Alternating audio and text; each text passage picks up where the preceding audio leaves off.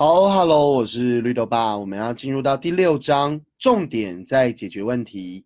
好，我们也稍等伙伴陆续加入，然后也稍等粉圆妈一下哈，他去喝个水，因为刚才整个呃一小时的直播过程他都没有喝到水，好，所以我们稍等他一下下，然后伙伴们也可以陆续加入，我们要来谈第六章，呃，重点是在于解决问题，而不是呃在于行为本身，或者在于要去。思考很多的逻辑后果，想要让孩子去面对跟承担，好，所以呃这个章节很重要。那它的篇幅反而相对来说是稍微短了一点，所以我把它并在一起，我们呃一起来谈。OK，好，那粉圆妈回来了，那大家陆续加入哦。好，然后一样帮忙听一下声音，如果可以的话，就麻烦一位伙伴回复一下。那我们就准备进入到第六章的内容。好，从一百六十九页开始。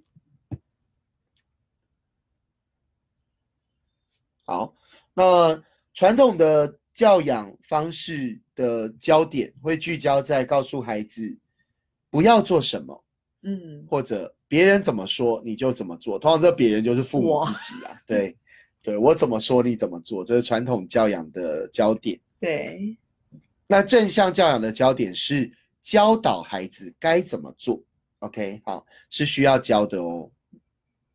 那焦点要放在解决问题，孩子就可以学到怎么和他人共处啦，获得的是面对未来挑战的工具。OK，然后成人的挑战是要放掉这个，放弃说什么受点伤啊就能学会教训啊。被处罚，下次就不会再犯啦。我觉得好像不是受伤，是被处罚。被处罚，对。其实很多很多的父母还说真的还舍不得孩子受伤呢。舍不得孩子但又把他骂的狗血淋头。就是只有我可以让孩子，然后打得遍体鳞伤。对，其他人不行。他跌倒了，他受伤了，不可以 这样。其他人不行。对，怎么可以？同学怎么可以打他？只有我可以打他，是这个意思吗？我觉得很多时候就是很矛盾。你怎么老师怎么可以骂我家小孩？只有我可以骂他，怪怪的。哦，这个很奇怪，这就代表就是自己才有这个权威。对，威权好握在手上。对，但我我我觉得就是说前面讲的这几点，就是说解决问题啦，教导孩子该怎么做。我觉得他有一个很重要的前提，就是我们相不相信孩子他是可以具有这样的能力的。对，以往我们很多时候在告诉家长说，哎，你可以这么做，你可以跟孩子讨论。他没办法吧？他才三岁呢。对。然后现在他没办法，他才十三岁。天啊，十三岁了哎。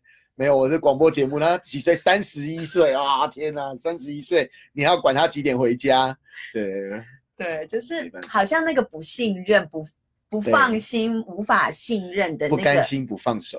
对，一直 这个如果这个一个呃，如果存在着，对，他就很难真的去去相信孩子说走到这一个解决问题的这一个部分。对啊，信任真的是阿德勒父母学的关键字啊。彼此信任，对，大人要信任自己，大人要信任孩子，孩子要信任自己，孩子要信任大人，对，OK。然后最后就是误以为我们应该要伤害孩子才能教他们区别对错，就是处罚啦，好，这根本不存在的，处罚只会让小孩越来越越自信降低嘛，或者启启动那个报复的的。的那个手段这样子哈，好，那我们来谈如何把焦点放在解决问题上呢？一百七十页，解决问题有四个原则，你会发现前三个是跟逻辑后果是一样的，相关、尊重、合理。那第四个原则就是当然要有助于解决问题啦。OK，好，所以来谈一下他的案例。对，他的案例也举的也是在。教室里面呢，他透过一个开班级会议的方式，对对。那在班级会议当中，有有两位同学没有听到上课中而晚进教室，那大老师就要要大家一起来讨论这个所谓的逻辑后果可以怎么做。那同学就开始建议啦，哦，那他的名字要被写在啊不，请迟到的同学把自己的名字写上去。嗯，晚进教室多久？放学就。在教在学校再留多久？嗯，然后今天迟到的时间，明天要从下课当中扣除。哦，然后或者隔天下课的时间不能下课，全部都是处罚。再来，对，听起来然后吼他们一顿，哦，这就就很，所以孩子还蛮会处罚的嘛。我我觉得是哦，对对对，对，因为他们会用他们的经验啦，其实对他们的经验也是大人带给他们的，他们的对。那老师就要同学先暂时忘记这些建议，用呃脑力激荡的方式想想看，怎么做可以有助于迟到的学生不再迟到。嗯哼，着重的是未来，是对，而不是过去已经发生的事情。我觉得这是很重要的关键点之一。对，有助于解决问题。第四点，对，那所以后来同学的建议就变得很不一样喽。所以第一个可能是，如果有听到上课中大家就一起喊上课喽。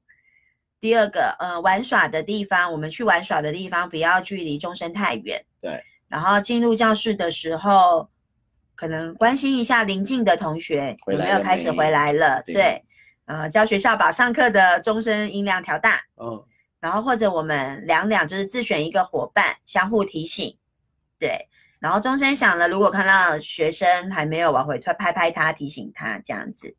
还蛮有社会情怀的。，对，所以两个更好的对。老师设定的呃思考的方向，其实也就决定了我们所提出来的方法。对对，所以两份就会很截然的不同。老师心中如果还是想要处罚小孩，或者想要小孩得到教训，他就会采纳前面的前半段的那一些，他一定会觉得这一群小孩真是受教啊，怎么会举出这么好的解决方法？但那不是解决方法，老师不用说，你们都说。对，但那全部是处罚。对对对 OK，所以大人的心态还是很重要。嗯，好，所以刚刚有谈了就是脑力激荡的过程。对，这后面我们在谈脑力激荡，其实很需要透过所谓的苏格拉底式的提问，它这边叫做嗯启发式的提问，哈、是一样的概念。嗯。然后再来要重视，要教导孩子，教导大人啦，我真的觉得是大人自己要先会，叫做冷静期的价值，要能够先让自己的心情先处理彼此，那这彼此当然先处理自己啊，嗯。先处理自己，然后孩子也处理他的心情，才能再来处理我们之间的事情。嗯。OK，好。如果不处理心情，好，就是彼此都是在那个剑拔弩张的情况下，嗯就是启动原始脑。原始脑就是战、呆、逃。刚才在前一个那边我们有谈过哈。那书上传统在写的就是战或逃，就、是基本的两个。那我自己在观察，其实还有一个就是呆，就那小孩就会这样看着你，然后他动也不动，话也不说，因为他正在判断到底他该战还是该逃。OK，所以多了一个呆这样子哈。OK，好，再来我们就要运用积极暂停。那在我们自己阿德勒父母学，我们这个叫做冷静角，概念是相同的。好，可是我们不能在没有任何的练习之下，就直接告诉小孩说：“你去冷静，你去给我暂停一下。”嗯好，那对孩子来说都是一种隔离跟排排挤，嗯所以他是需要透过练习的。好，那我们来看积极暂停的目的是改善孩子的感受，让孩子运用理性脑，而不是让他们感觉很糟糕，更不是要让他们为自己的行为付出代价。嗯好，不是那种教训的意思。所以记忆暂停有四个原则，第一个就是需要花时间训练。嗯好，很重要的一点，大人自己要能够先做到。对啊，对，当我们大人也愿意这么做的时候，孩子才有可能觉得这个方法是有效，是有效，而且我们是平等的，是不是只有小孩要去 那个，不是只有小孩需要积极暂停。对对通常就是呃，如果现在的你孩子的行为会让你生气的话，其实你可以先喊出，就是说我需要暂停一下，大人哦，跟孩子说、嗯我需要暂停一下，因为我要生气了，但是我不想要把气发在你的身上。所以我需要去冷静讲，或者所以我需要积极暂停。好，当然就是你要用孩子听得懂的语言，这个名词你都可以换，就是孩子听得懂，你听得懂，知道现在大家要做什么，也就是先处理心情。对好，现在是不处理事情，现在是那个那个中场休息时间，对好，没有要打拳击赛这样子。就我觉得可以有一些可以跟孩子一起布置啦，对，然后有一些有创意的想法，像一百七十九页就讲到这个老师就是把它布置成像热带岛屿啊，所以哦当他嗯、就会说我要去 夏威夷夷，对，那彼此就会知道了。对对我觉得它就是一种很轻松，它并不是被隔离，也不是处罚，也不是处罚，不对，是什么紧闭式、对，罚站、罚没有，都不是的哈，嗯是让他去调整他的大脑，调整他的心情，嗯，启动他的理性脑。OK，嗯所以孩子可以创造自己的暂停区域或冷静嗯角，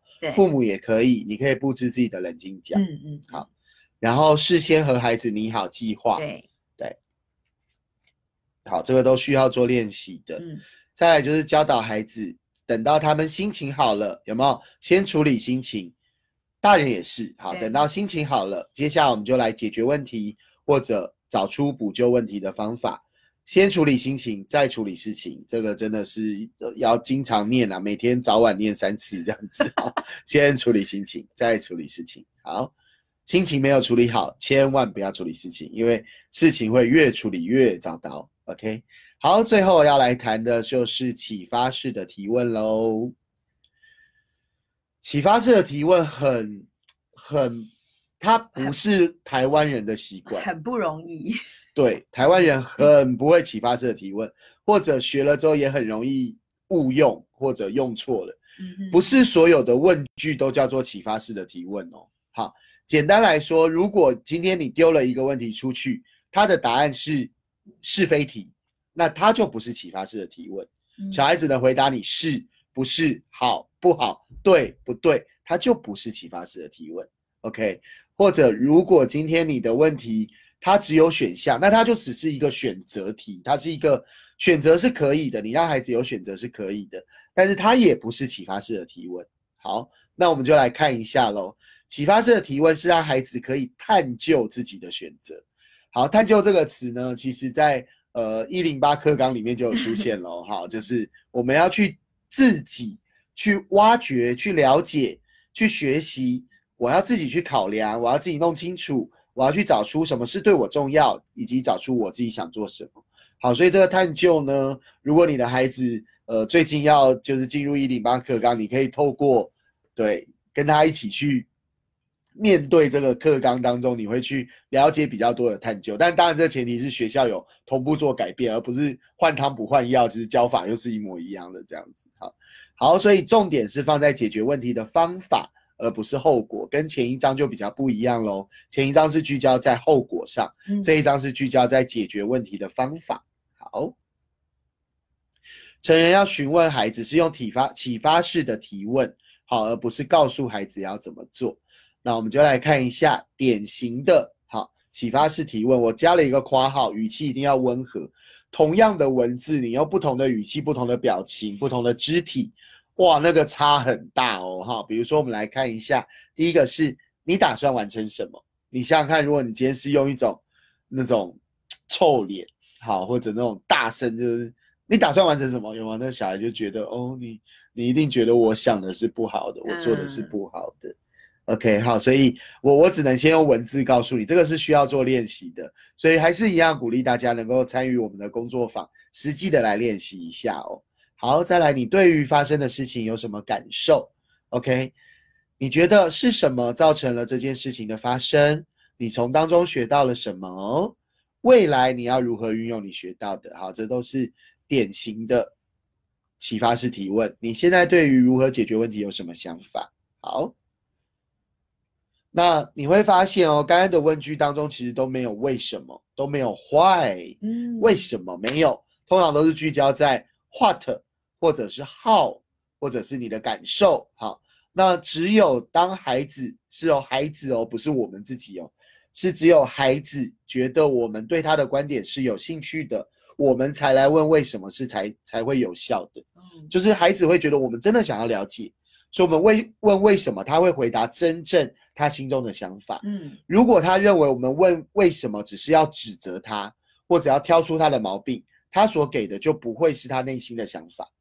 嗯，他就给一个可以应你付你想听的对你你想听，想听的大人想听的啦。对，嗯，好，有伙伴问说，几岁以上的孩子适合启发式的提问呢？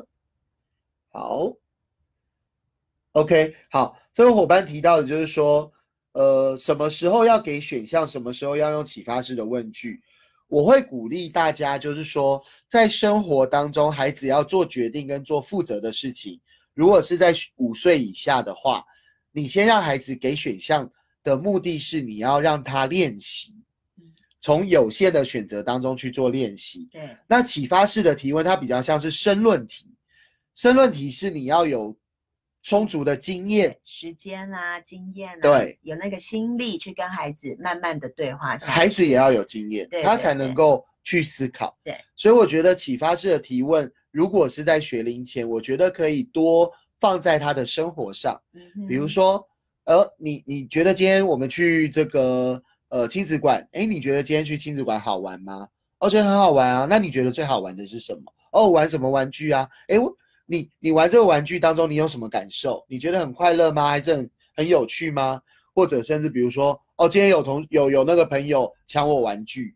哦，那有朋友抢你玩具，你的感受是什么？嗯，你可以在这个，它是一个对话的过程。对，所以启发式的问句，其实孩子可以说话之后就可以用了。对，但是启发式的问句不是用在让孩子去做决定上。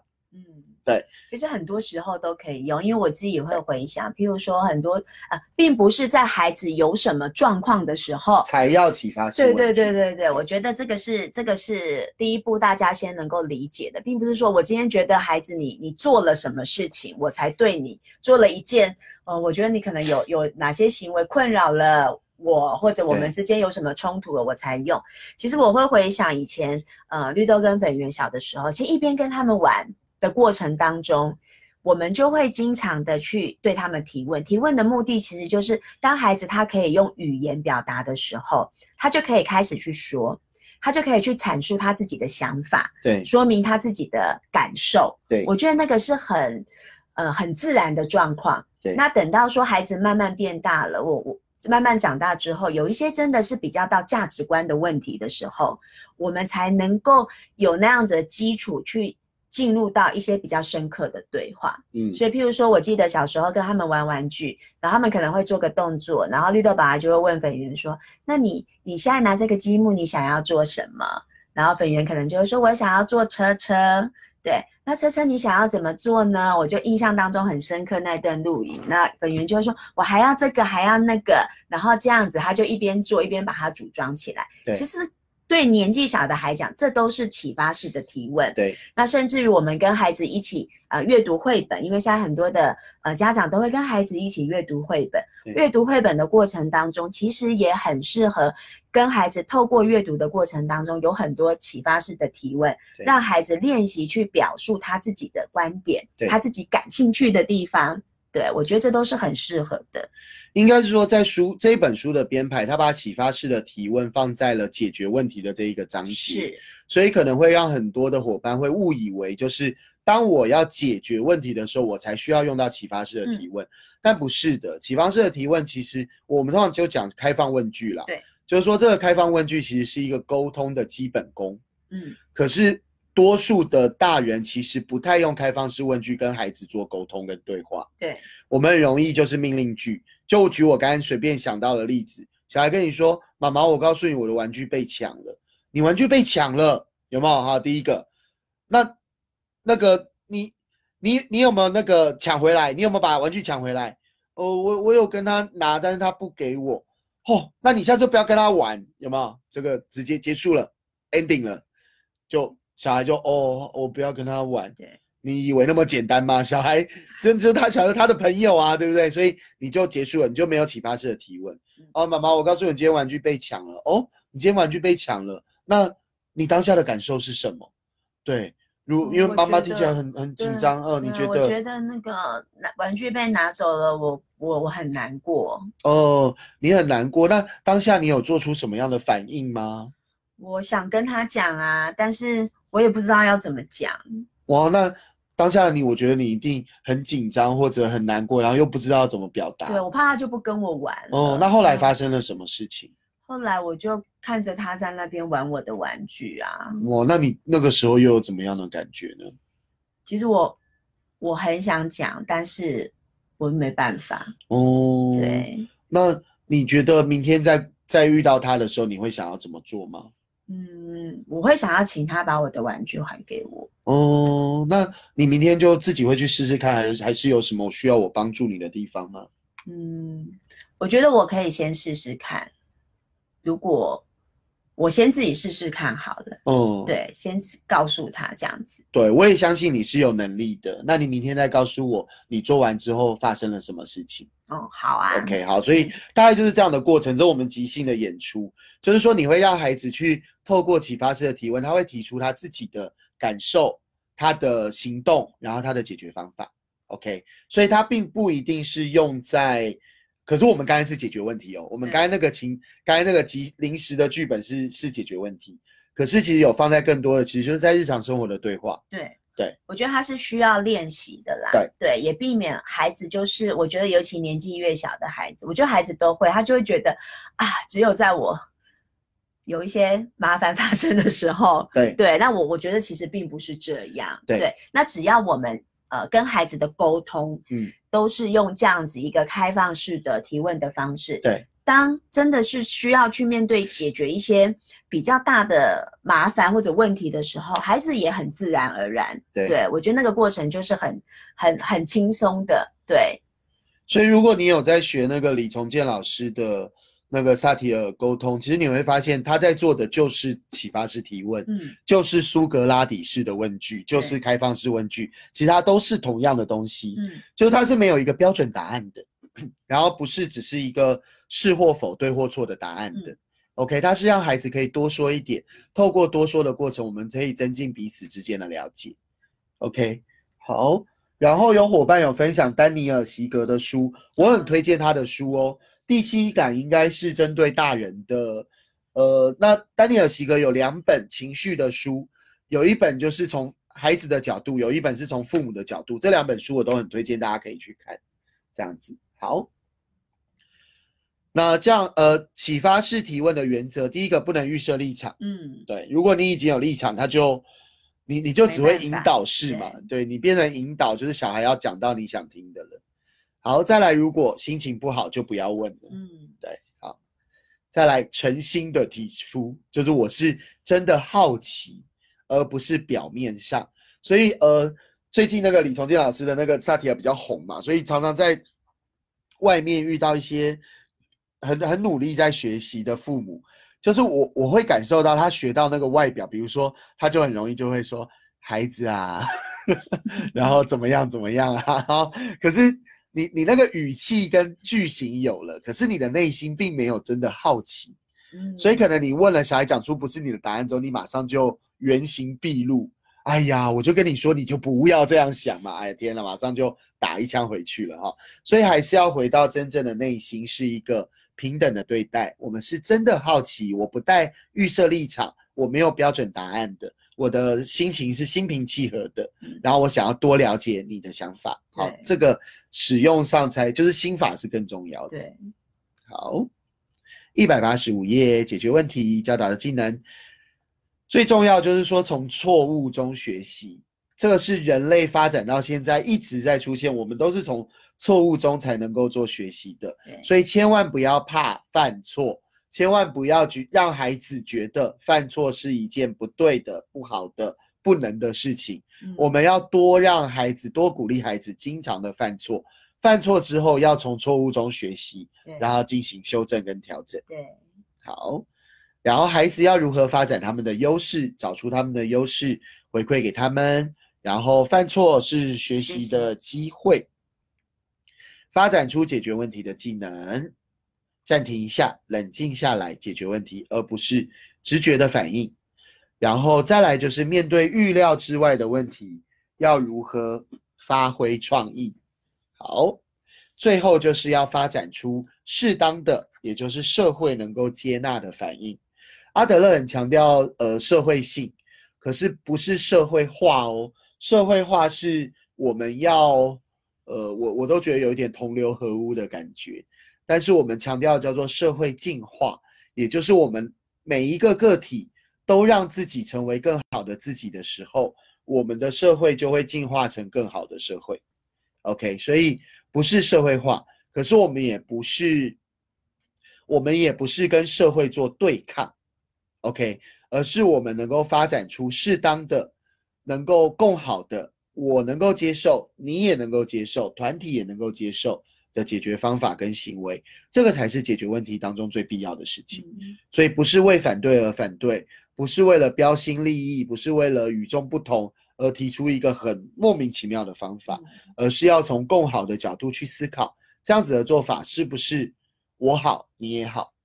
对，所以我觉得我我为什么喜欢那个非暴力沟通？因为非暴力沟通，它在刚开始开宗明义，他就讲，非暴力沟通要做的就是如何在有限的资源下满足我的需要，也满足你的需要。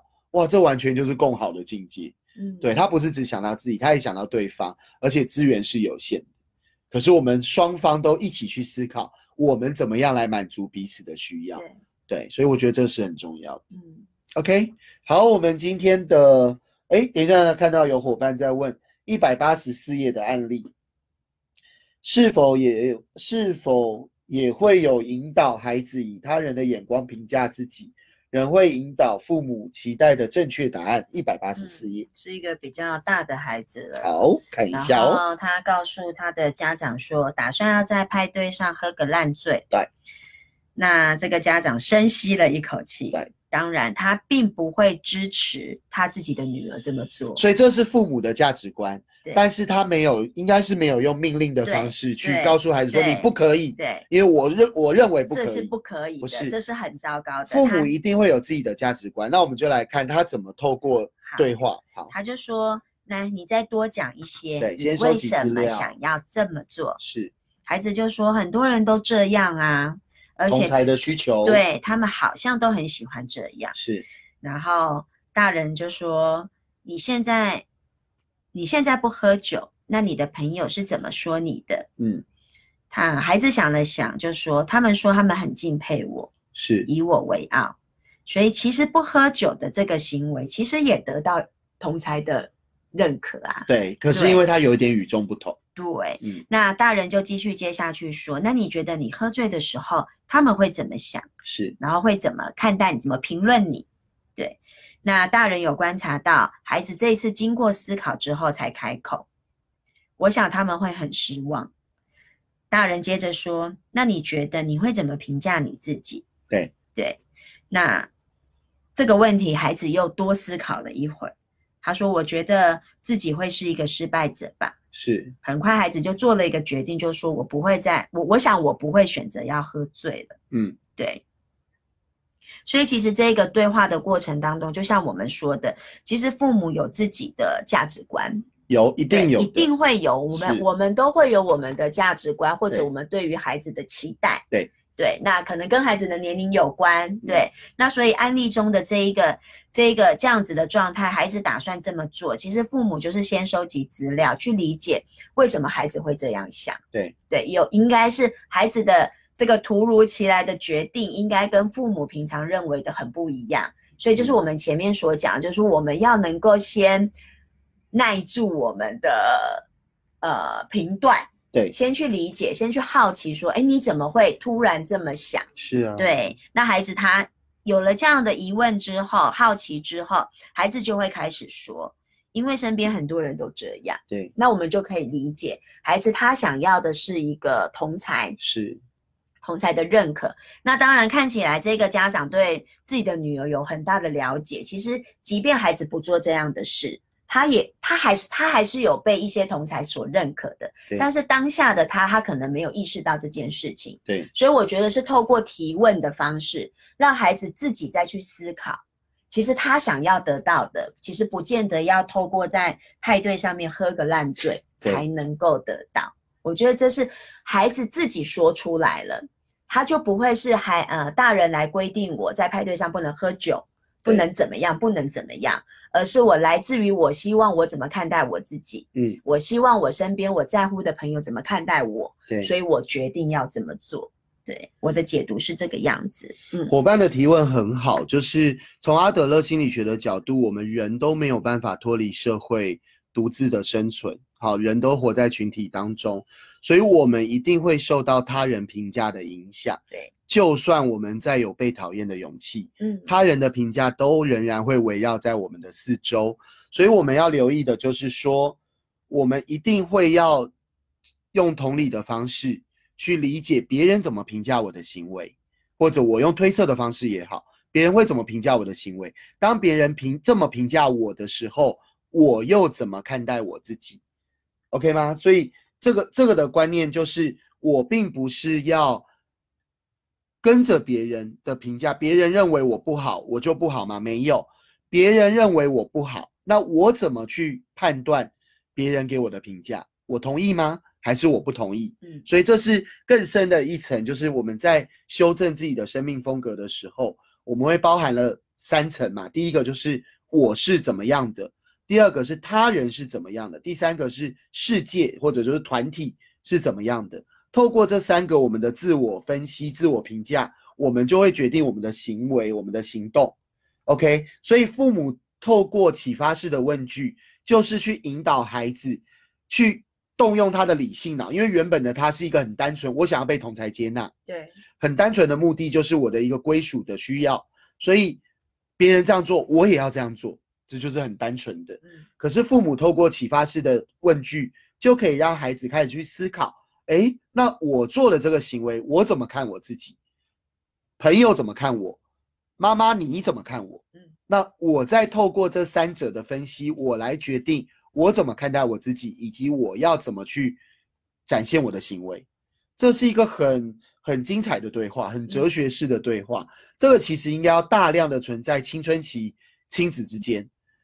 但没有，没有的原因就在于多数的父母跟多数的孩子还不会非暴力沟通，往往就是暴力来暴力去。那个暴力不是肢体暴力，是一种语言，它也不见得是骂，而是孩子感受到的就是你不懂我，父母感受到的是你也不懂我，彼此都不懂彼此的需要。所以我觉得可能接下来我会多在沟通，因为我觉得，呃。很多的教养技巧，它好像会变成是一种单方向父母加注在孩子身上的。可是我觉得，今天我们要谈一个平等的关系，沟通一定逃不掉。对，因为他就是不断的对话，从一岁半、一岁之后吧，他开始会妈妈、妈妈、爸爸、爸爸，他就开始对话了。那这对话你怎么样是一个非暴力式的？怎么样是一个善意式的？我觉得这个就很重要。嗯，OK。好，所以呃，持续我们一起努力，一起学习。所以今天我们就先到这里喽。好，那如果呃有任何问题，一样再透过社团再请大家记录上去。好，谢谢大家今天参与第五章、第六章，我们到这边做一个结束喽。哈哈，等一下，我又看到问题了，来提哦，这个是笔记提问让。自己和对方觉察，可以不用直接告诉他我们自己的价值观，好高明啊！呃，也也可以直接告诉啦，并并没有说一定要透过问句，就是不见得要拐弯抹角，对，而是说我们先收集资讯，就是说，哎，为什么你会这样想？你也可以直接告诉他说，哦，那妈妈会认为或爸爸认为这样的做法，其实爸爸心中会怎么样？我们的感受是怎么样？透过一致性的表达就可以了。可是，一样嘛，就是我的价值观不见得是你的价值观，所以。我分享我的价值观给你，那当然我会有所期待，可是我知道我不能强迫你，这就是对青少年很重要的概念。对，围绕着归属跟价值没有错，就是真的回到阿德勒的核心，就是归属感，就是价值感。对对，OK，谢谢大家的笔记喽，那我们今天就到这里喽，晚安，晚安。